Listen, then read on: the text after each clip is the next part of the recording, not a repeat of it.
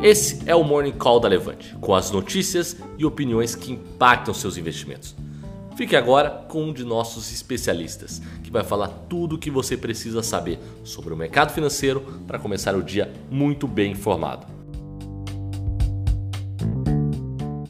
Bom dia, pessoal. Esse é o Morning Call da Levante. Mudei aqui um pouquinho o cenário para ver se a internet fica um pouco melhor, tá, pessoal? Peço desculpas aí é, por problemas técnicos, né? A gente está home office, vocês podem ver que eu gosto bastante de rock aí com o pôster do The Clash ali atrás.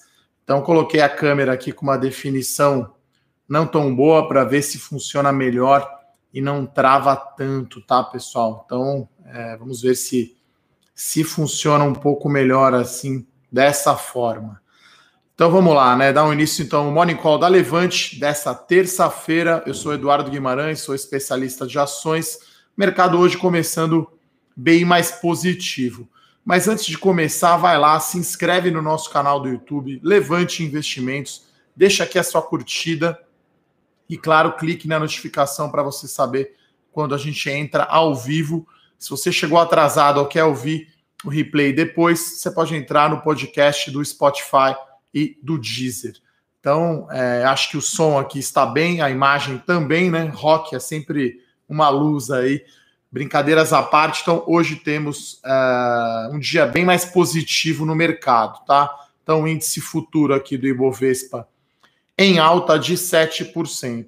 Então, o nosso dia começou né, com os índices futuros da Bolsa Americana, né, o S&P 500, batendo o limite de alta, tá? Então, quando bate 5%, o futuro é paralisado, né? É, então, é, refletindo esse pacotaço aí, vamos chamar assim, do Fed, né? De recompra de títulos, taxa de juros zerada e a expectativa sobre o pacote do Congresso Nacional Americano, né? São 2 trilhões de dólares, os democratas e os republicanos discutindo para ver se beneficia mais a empresa ou mais as pessoas. Eu acho que, enfim, a gente está tendo cada vez mais essa discussão agora. Estou aqui no meu dia número número 6, vai, número 7, vamos chamar assim, de quarentena, fazendo home office. Eu acho que realmente não é razoável a gente ficar o mês inteiro de abril parado. Eu acho que vai ser uma, um colapso né, na, na economia. É claro que a saúde é muito importante. Então tá todo mundo acho tendo esse tipo de, de discussão nesse momento. Então, o dia começou bem positivo lá na Ásia. Então, a, a, o Banco Central da Coreia soltou também um pacotaço aí de 80 bilhões de dólares. Então, a Bolsa da Coreia subiu forte, subiu quase 8%. A Bolsa do Japão, lá em Tóquio, também uma alta forte, aí com uma recompra forte aí do SoftBank, né, que é o dono do Nubank aqui no Brasil. Então, uma alta forte nos mercados asiáticos. Né? Hong Kong também subiu 4%. Lá na Europa, quase todos os principais índices, né? Alemanha, Inglaterra e, e, e França subindo, né? Espanha e Portugal também, então os cinco, as cinco principais mercados aí em alta aí por volta de 5%. Né? Então hoje teremos aí um dia uh, mais positivo no mercado, né? Perdão, o índice futuro aqui subindo 7,20%, né, no, na abertura do dia, o EWZ, né, o MCI né, é, brasileiro, está subindo aqui 7,73, tá, pessoal? Então, é, bem positivo aí o dia. A gente deve ver aí a Bolsa Americana, que caiu ontem, né, mais 3%. Hora que abrir aqui às 10h30, devemos ter aí um dia positivo. Né, claro, saíram alguns dados já negativos lá na Europa relativos a março, obviamente, já com os impactos do coronavírus, né? Esses números cada vez mais crescentes, né, pessoal, do coronavírus.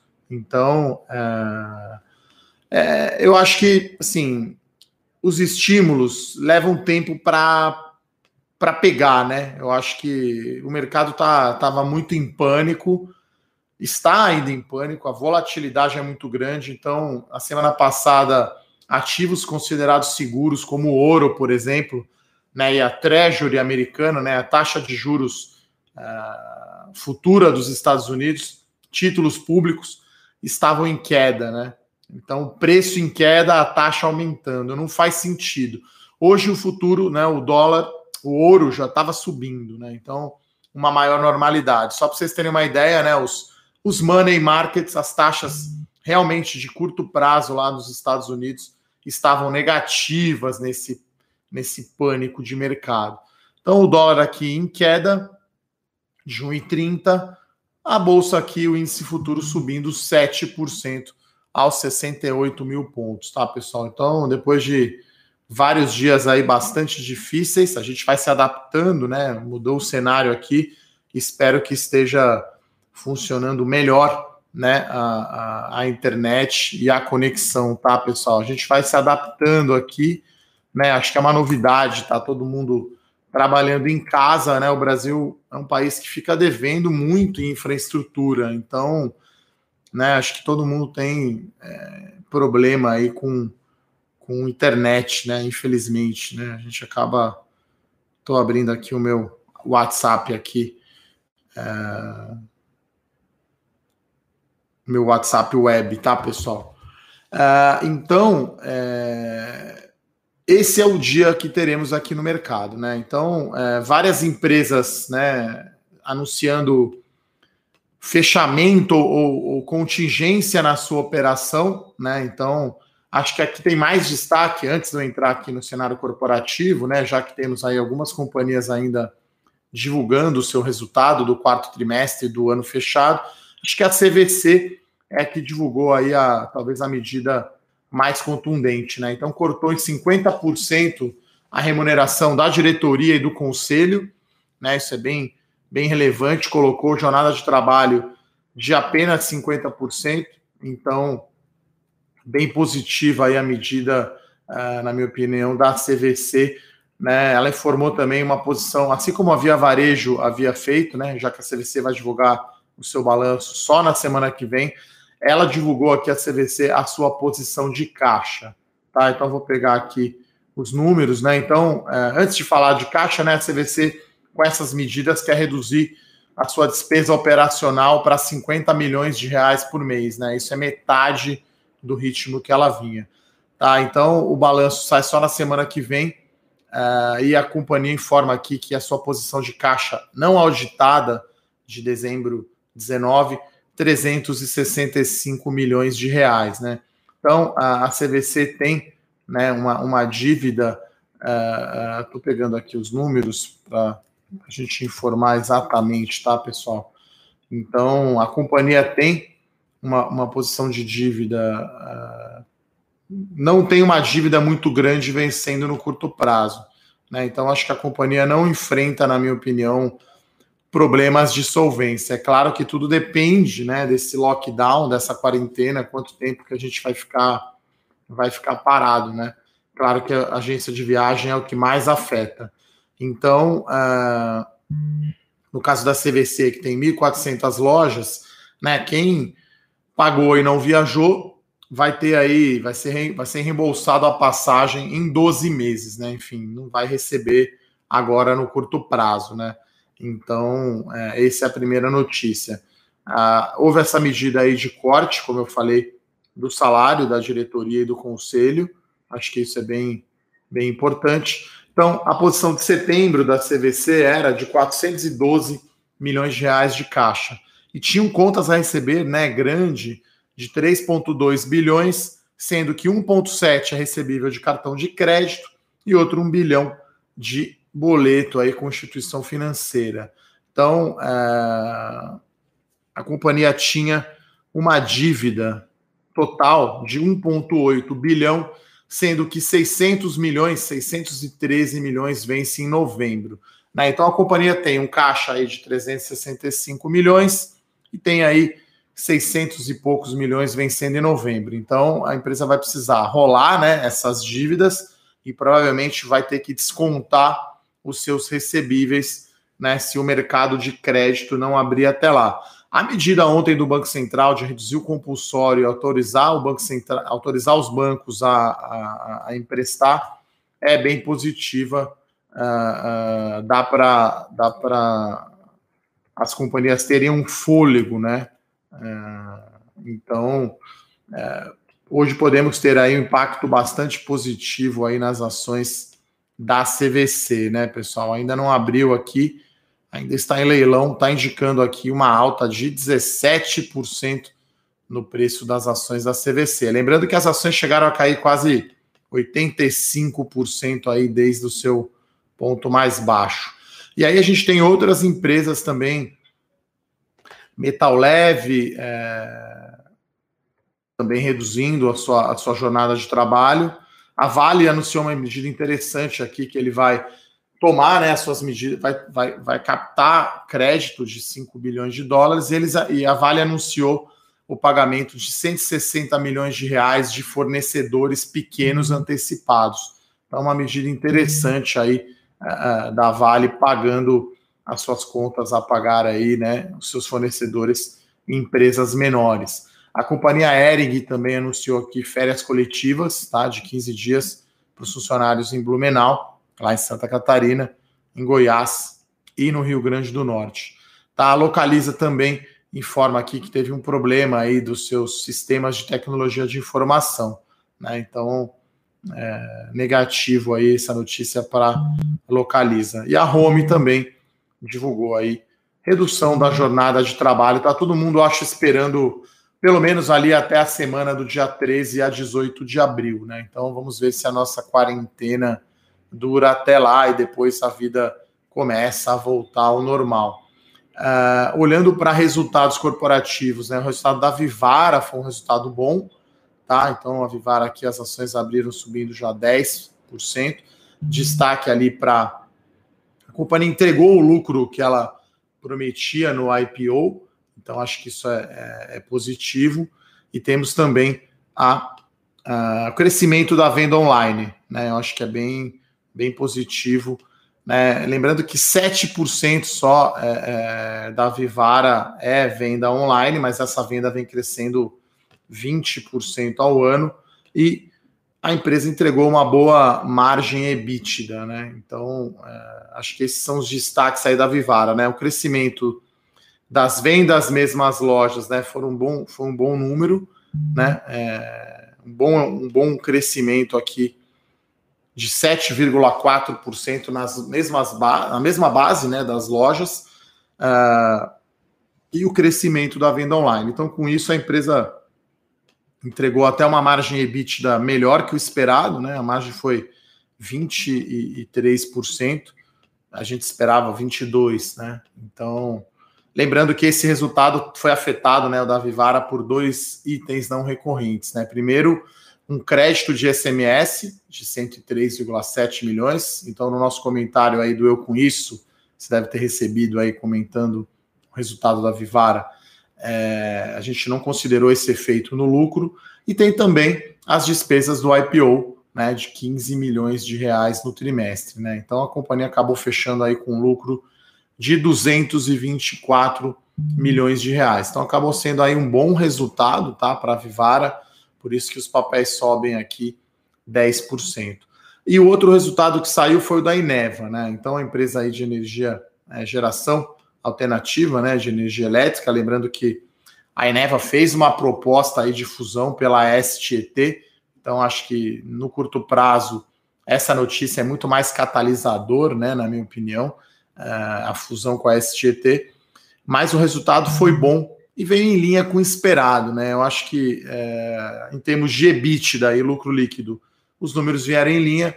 A receita líquida do ano, que não foi tão boa, que caiu 5% na comparação anual, né, pessoal? Então, é, acho que esse foi aí, é, em linhas gerais, né, o resultado da Eneva, tá? Então, é, e acho que grande destaque aqui o EBITDA consolidado, né, pessoal? Então a gente está falando aí do crescimento no trimestre. EBITDA é uma medida de geração de caixa, quase 50%.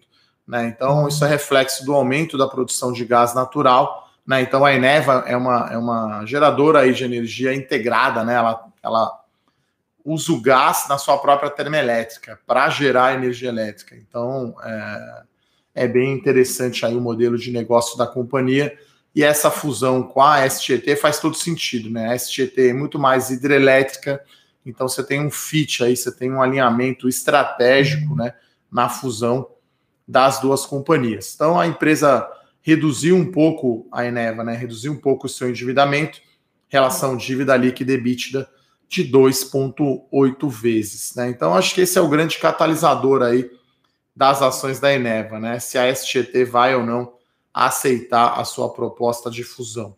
Então, as ações abriram aqui da Eneva subindo 6%, a da Vivara 10% de alta, pessoal. O índice Bovespa abriu aqui 1,89. As blue chips, né, as principais ações ainda, ainda não abriram, tá? Então, eu estava olhando aqui o preço do petróleo, o Brent está subindo 1%, né, uma pequena alta, um preço aí de petróleo bem baixo, 28 dólares, tá? Então, Petrobras, as ações ainda não abriram, indicando uma alta aqui de 9%, né? Acho que vai acompanhar muito o EWZ, né? Então, o EWZ é bem concentrado, né, nas grandes empresas.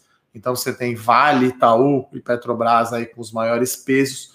Então, o EWZ subindo esse 7,5%, puxa as blue chips para cima, né? Então a Petrobras ON abriu aqui já em alta de 8,70, o Itaú subindo 6%, então finalmente aí teremos o dia aí um pouco mais positivo, um pouco não, né? Bem positivo, com o índice subindo 7%, pessoal.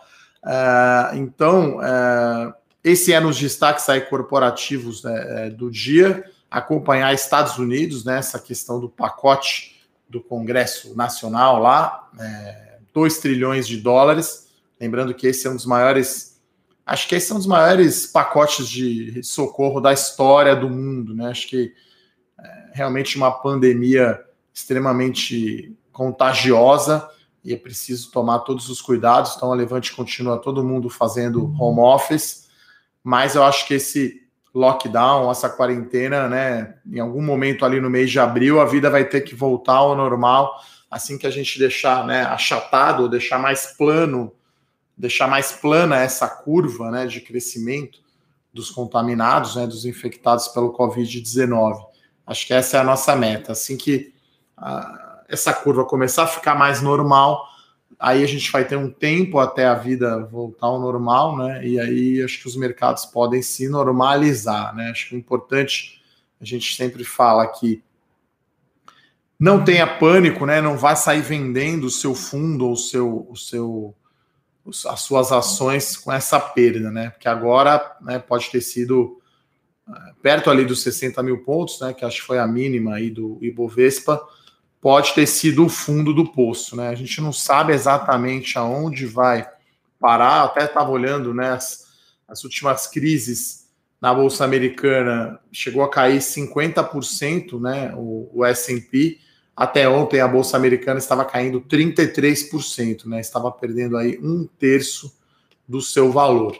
É possível que a economia reaja bem, sim, a esse pacote aí do Congresso e do Fed, tá? Então, enfim, impossível, eu diria, acertar o fundo, muito difícil acertar, né? O momento certo para entrar, para comprar, para pegar as ações realmente na promoção.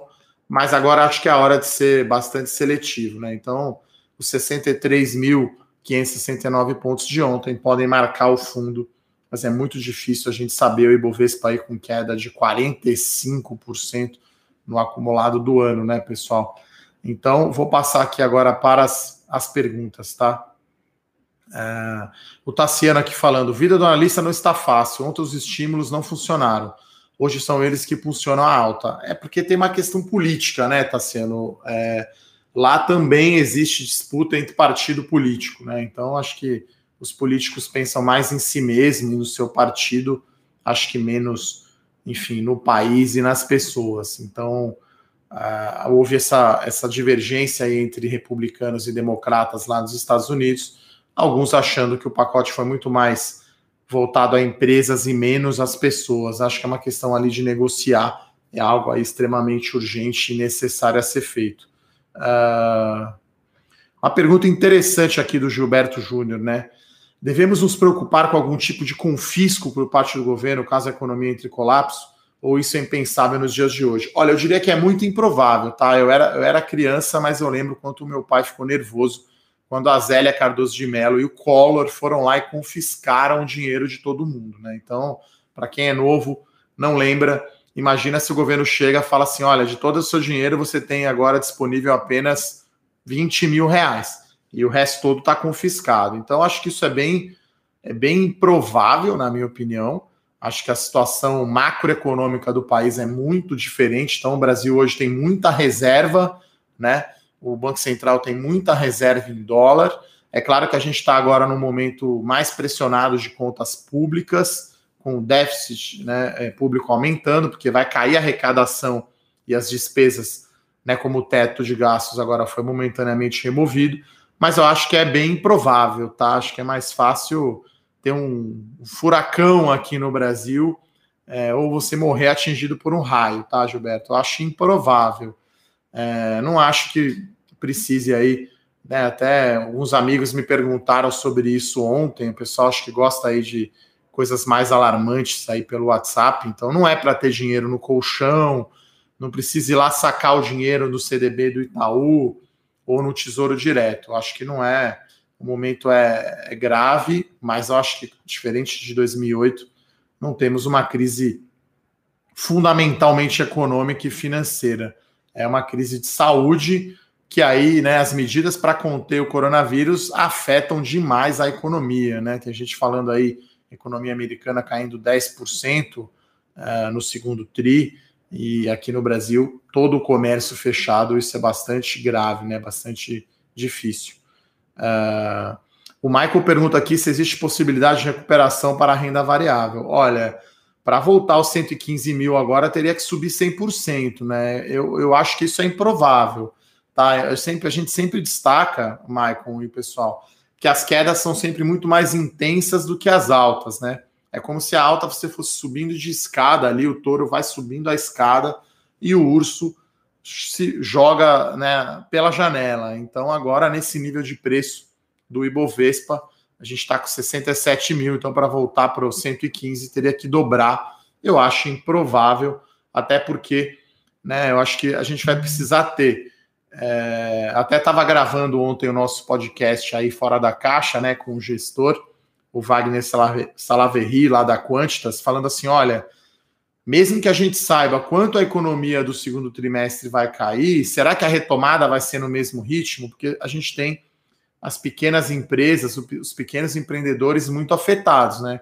Então as grandes empresas estarão por aí, mas talvez ali o restaurante da esquina que você costumava comer, talvez não volte, né? A grande rede aí que você pede o seu delivery vai estar, os menores não. Então a gente não sabe ainda se vai ser o formato de V a recuperação, né? Uma queda muito forte e rápida e uma recuperação, não sei se vai ser assim tão rápida. Lá na China parece que a recuperação está sendo rápida, mas eu não sei se aqui no Brasil será. É claro que o governo, de certa forma, um pouco atrasado, começou a se mexer, então o Banco Central ontem mexeu no compulsório, pacote do BNDES, liberando crédito para os pequenos, mas talvez ontem eu estava assistindo a entrevista do Armínio Fraga, né, já foi presidente do Banco Central, né, ele falando que apoia aí talvez uma distribuição de renda mínima, né, para quem, principalmente para a economia informal, quem está em casa, né, não está podendo trabalhar, então o seu faturamento está caindo, né, não tem, talvez não tenha reserva, então o governo vai precisar talvez fazer um pacote aí de renda mínima, né, quase como se fosse aí uma uma guerra, né? Então, é, enfim, acho que é difícil, tá, Maicon, recuperar aí os 115 mil pontos até o final do ano, né? 100% de alta parece um pouco otimista demais. Bom, a Luciana pergunta aqui o que esperar da Elbor para quem está posicionado. Olha, é uma empresa que está um pouco mais endividada do que as suas pares, né? Comparando a Elbor aí com a Ezetec, com o Trisul, com o Cirela, com o Iven mas ela tem uma posição de caixa confortável, lembrando que ela fez um follow-on, né? Ela fez uma oferta de ações. Então ela tem aí mais ou menos, uh, deixa eu pegar o número, eu acho que é por volta de 800 milhões de, de acho que é 600 e poucos uh, reais, milhões de reais que vencem esse ano. Ela tem uma posição de caixa de 800, mas cerca de 300 só é dívida corporativa, né? Então, muita coisa na construção civil é dívida de projeto, né? Eu faço uma analogia como se fosse um, um pré-pagamento de uma exportadora, né? Vocês sabem que eu trabalhei lá na Clabin, eles exportam né, um craftliner, por exemplo, que é o papel marrom ou celulose, então ele não precisa pagar o banco com dólares, ele vai lá e dá a cambial, dá o contas a receber. Então, muitas das, muitas das dívidas né, do setor de construção civil são lastreadas em projetos. Né? Então, se não houver uma explosão do desemprego e uma queda, até bater na madeira aqui, né, no, no desemprego, né, enfim, que, que, esse número não aumente muito, né, é, então as vendas vão sofrer no setor de construção civil, os estandes de venda estão fechados e podemos ter sim diminuição do ritmo de obras, mas uma hora, né, se a economia voltar, né, se a gente tiver um crescimento aí no segundo semestre, as vendas voltam, crédito imobiliário está aí, a taxa de juros está baixa, enfim, né? Não é do céu ao inferno assim, né? As condições pioraram muito, né? Saiu do alinhamento de aços para esse quase pesadelo, que é essa quarentena e o coronavírus, né? Tá saudade aí da nossa vida lá em janeiro, né? Como estava antes desse, desse caos. Tá, então as empresas mais é, endividadas vão sofrer mais, né? Então, mas, as, mas veja, as empresas estão respondendo, né? Fazendo um paralelo aqui com o CVC, Hoje CVC está subindo 19%. A Elbor aqui, que foi perguntado, está subindo 14%, né? Então, acho que esse pacote de medidas, essa liquidez maior né, no mercado de crédito, ajuda essas empresas, né? Porque a empresa tem mais caixa do que dívida que vence no curto prazo. Agora, se o banco né, não soltar esse dinheiro, não adianta, né? E isso tem que chegar nas empresas menores também. Não adianta só a Vale, a Petrobras, Itaú, enfim, terem acesso, né? Acho que tem que chegar nas pequenas empresas, tá? Bom, a Mauri pergunta aqui: empresas de energia e saneamento, intervenção dos governos, tarifas congeladas e inadimplência. Olha, Mauri, eu gosto desse setor de energia elétrica. É claro que no curto prazo, né, pessoal, assim, com todo mundo em casa, o problema chegou para todo mundo, né? Eu acho que não dá para não tem como não afetar todas as empresas. Né? Então, o governo deixou que as empresas adiem o pagamento de impostos. É, então, teremos sim um desconto na conta, né? que é muito diferente de não pagar a conta de energia. Né? Eu acho que vai acontecer a mesma coisa em shopping center também. Né? Então, não adianta a empresa de shopping chegar lá para o lojista. O shopping ficou fechado o mês inteiro e você vai cobrar o aluguel do cara full. Né? Então, é, né, eu acho que é razoável você fazer um ajuste geral né, em tudo. Né? Então, tem essa notícia ainda não confirmada que haveria aí um desconto né, na, na conta de energia elétrica. Né? Para nossa sorte, aí, esse verão aí foi bastante chuvoso, então acho que o volume dos reservatórios está bom. Então, não acho que seja. Não acho que impacte tanto. Lembrando né, que essas empresas são forte pagadoras de dividendos, né? Principalmente as empresas de transmissão, né? Então você vê, né? As empresas de transmissão de energia elétrica que, que estavam, né, para trás, né? Agora ficou bom, né? Porque aí não afeta, né? As empresas de transmissão não são afetadas aí por esse corte de tarifas. E claro, né? Distribuição, que era um setor que a gente estava gostando mais, porque poderia ter um crescimento maior do consumo de energia elétrica esse ano com um PIB maior agora aparentemente desapareceu, né? Surpreendentemente aí, relatório Focus ontem do Banco Central colocou o PIB ainda crescendo 1,5, o próprio governo colocou em zero, e a gente tem né, muita gente falando que vai ser bastante negativo, tá, pessoal? Uh, então, uh, eu gosto sim do setor de energia elétrica. Nesse momento, numa possível, não diria intervenção, né, mas um desconto aí nas tarifas, né, porque você pode dar um desconto, pode dar prazo. Então, transmissão de energia elétrica não fica afetada aí por essa questão das tarifas, né? As distribuidoras ficam. Então, dando exemplo, você tem Taesa, né? Você tem Isacetep, Alupar, são empresas que têm forte né, componente aí de transmissão de energia elétrica, tá? Bom, o Vinícius aqui pergunta quais são os parâmetros para analisar um bom ETF. Olha, o ETF é um fundo que replica o índice. Né? Então, o mais famoso é o BOVA 11, que replica o Ibovespa. É um jeito barato e eficiente de você ter, principalmente o investidor iniciante que está colocando ali 200 reais, 500 reais por mês. Então depende do indicador que você quer ter, né, do benchmark. E depende dessa taxa aí de administração do fundo, que hoje são taxas bastante baixas, né? Então, outro, outro ETF interessante é o IVVB11, né? Você fica comprado em dólar e comprado na Bolsa Americana. Claro que tá estranho esse ano, né? O IVVB11, porque você tem o, o S&P caindo 33% no ano e você tem o dólar subindo quase 25%, né? Então até, até pega, vou até pegar aqui quanto que está rendendo, né? O IVVB11.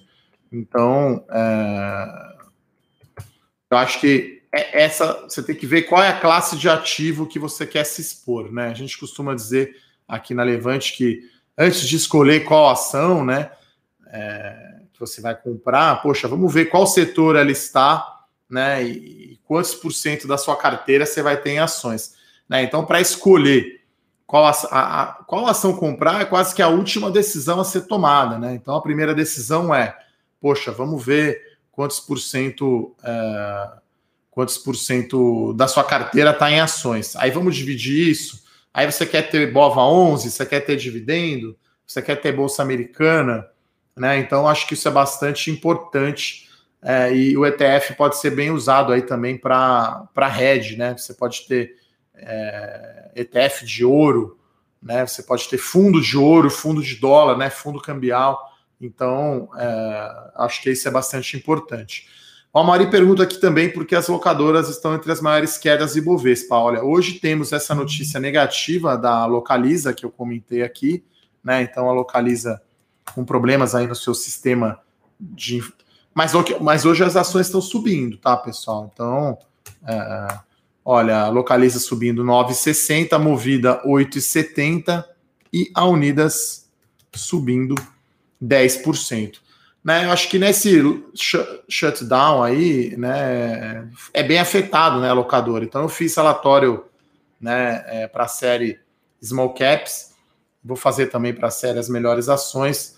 É, a gente espera aí um impacto aí de uns 30% mais ou menos na alocação de veículos, né, porque cerca de 30% das lojas, né, das locadoras de veículos estão em aeroportos.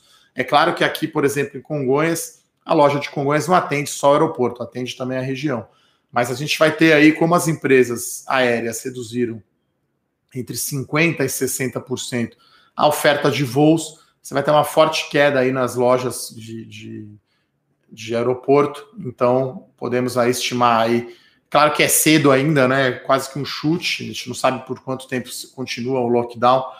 Pelo menos 30% aí na queda de locação de veículo, né? Tem muita locação de Uber, tem muita locação que é mensal, então, por enquanto, a gente vai ter a queda aí, pessoa física e companhias deixando de fazer as viagens, né? Todas as empresas praticamente cancelaram as viagens. E teremos também queda na venda do veículo seminovo, né? Então ninguém está indo em loja comprar carro nesse final de semana também.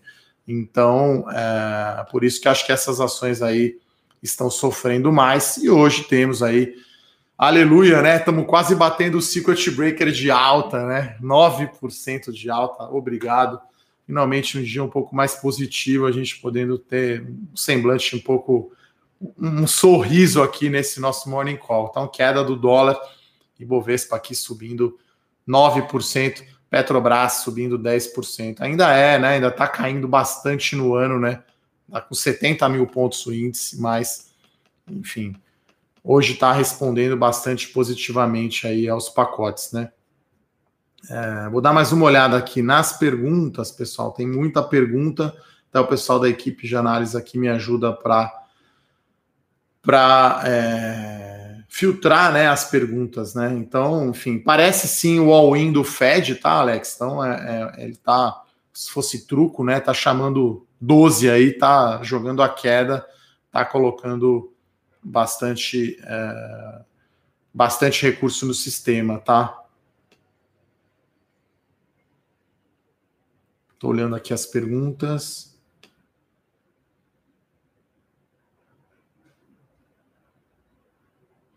Olha, o Eldo fala aqui que na visão dele, nem banco nem setor elétrico escapa de quedas dos resultados. Olha, eu acho que nenhuma empresa vai sair vai sair ilesa, né? Acho que só as empresas de delivery aí tem, estão tendo um momento positivo, né? Afetou a vida de todo mundo, né? Chegou em, coisas que a gente não não imaginava, tá, pessoal? Então, acho que dificilmente né, não vai afetar todas as empresas, tá? A Luciana faz uma boa pergunta aqui: Itaú ou, ou Itaúsa? Ah, acho que não tem certo e errado, acho que tem estilos, né? Então, Itaúsa eu acho que é mais é mais para quem quer receber dividendos, uh, mas Itaú também tá atrativo, né? Dividendo, tá, pessoal? Então, bem interessante. O pessoal falando aqui que curtiu o quadro do The Clash mesmo, realmente é um quadro clássico aí, London Calling, um dos álbuns mais famosos aí do The Clash, né, pessoal? Olha, Itaúsa, né? Itaú, já falei isso aqui em alguns morning calls, também parece bem, parece bastante descontada, né? É, eu fiz a conta, né? Não deve ter, não vai cair muito o dividendo da Itaúsa, né? As ações estão oito reais, né? Mesmo com essa alta, oito reais faz muito tempo que a gente não vê Itaúsa aí nesse nível de preço. Mesma coisa para Itaú, né? Que está ali a 22 reais, né, pessoal? Então realmente parece bem, bem barato, né?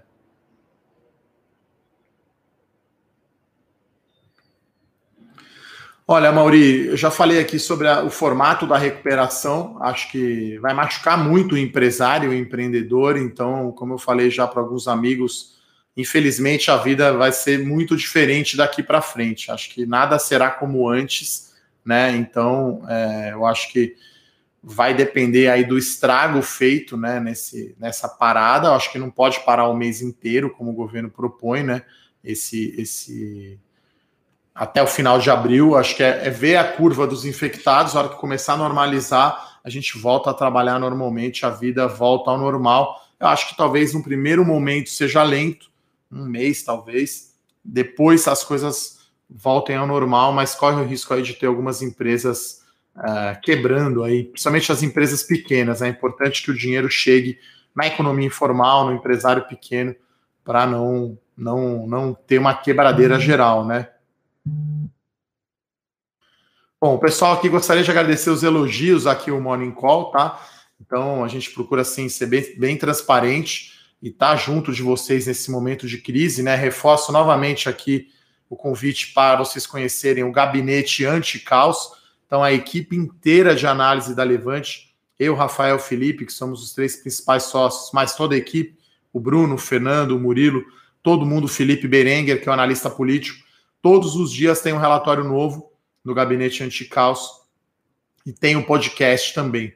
Tá? É claro que a gente procura estar tá ao seu lado e tentar né, explicar o que está acontecendo no mercado, né? Como a gente falou, um momento de racionalidade. Bolsa cair, você entende. Agora, ouro e treasury americana, que em tese são, são, são portos seguros, né? São ativos sem risco, é muito estranho, né? Então são coisas uh, uh, estranhas, tá? O pessoal pergunta aqui de Santos Brasil, né? Que acho que também está aqui numa forte alta, né? Eu acho que eles confirmaram por enquanto só o cancelamento aí de duas viagens, né? No Porto de Santos, vinda da China. Então, o papel subindo 9, né? Eu acho que as coisas devem voltar ao normal, por enquanto o resultado não está tão não não tão afetado, tá?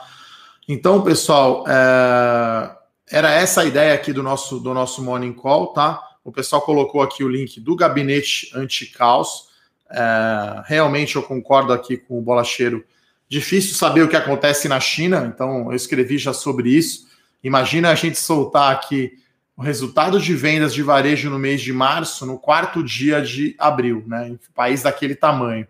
Então é difícil realmente confiar aí nos números, tá? E a Panvel, tá, deve divulgar aí o seu resultado hoje, tá? Então iremos acompanhar, tá? Ontem as ações subiram bastante, né? Foi a primeira vez que a ação negociou desdobrada, então desdobrou aí 30 para 1, hoje está subindo mais 14. Eu lembro que desdobramento em si não gera valor, tá, para os acionistas, né?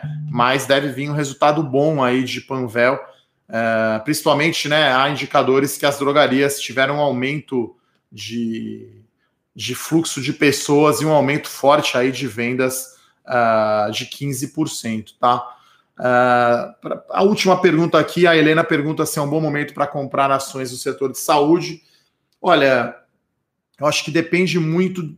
O setor de saúde tem muitas empresas diferentes, né? Acho que não tem um consenso de qual empresa é melhor. A gente viu Apvida e Intermédica, que são as ações do índice, caindo bastante, as empresas que crescem aí via aquisição. Então, é difícil aí cravar qual que é a melhor empresa de saúde nesse momento, tá? Então, é, era isso, pessoal. Gostaria de agradecer, então, a presença de todos aqui, as perguntas de todos. A gente vai continuar fazendo o Morning Call aqui todos os dias de manhã, fazendo aqui da minha casa. Espero que hoje tenha tido aí uma qualidade melhor aí na transmissão. Acho que esse é o importante, né? A gente entregar o conteúdo para você. É isso, pessoal. Estamos juntos. Hoje vamos aí ter um almoço um pouco menos, mais animado, né? A gente tem aí Ibovespa subindo 9%. Maravilha. Então é isso, pessoal. Um forte abraço. Irei acompanhar aqui os resultados da Panvel. Sai hoje, depois do pregão. E amanhã temos Via Varejo. Então ainda temos aí algumas companhias divulgando os resultados, como sempre aqui a gente acompanhando. Você não, né, você vai ver esse comentário completo no nosso e eu com isso que vai enviado todos os dias. Aquele forte abraço então, até amanhã. Tchau, tchau. Para saber mais sobre a Levante, siga o nosso perfil no Instagram levante.investimentos. Se inscreva no nosso canal do YouTube Levante Investimentos. E para acompanhar as notícias do dia a dia e mais sobre a Levante, acesse nosso site levante.com.br.